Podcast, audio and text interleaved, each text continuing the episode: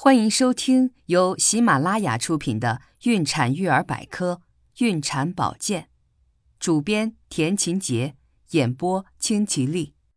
情绪管理，害羞也要出门走走。孕中期，准妈妈的腹部逐渐隆起，一些准妈妈会羞怯见人，不愿意见熟人，特别是遇到要好的朋友，会感到很难为情。其实这是不必的。不是有句话说，怀孕中的女人是最美的吗？何必为自己身材的暂时走样而感到不好意思呢？怀孕不是丑事，不必感到害羞。即使感觉有些不想见人，也要强迫自己出门走走，呼吸新鲜空气，对转换心情也有益处。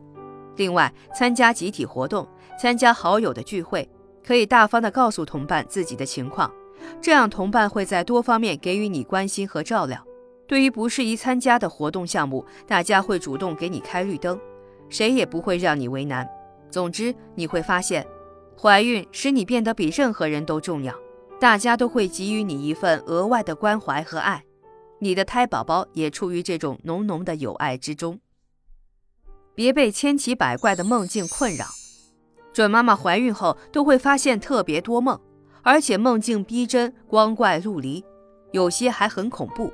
让准妈妈很纳闷儿，为什么会做这样的梦？有些准妈妈甚至为了梦境忧心忡忡。其实，准妈妈的梦特别多，主要是因为睡眠质量引起的。怀孕后，准妈妈的睡眠一般较浅，人在浅睡状态下做梦的概率会增加，也很容易惊醒，所以很容易记住了梦境。入睡后，准妈妈身体虽然在休息，但精神还可能处于某种紧绷状态下。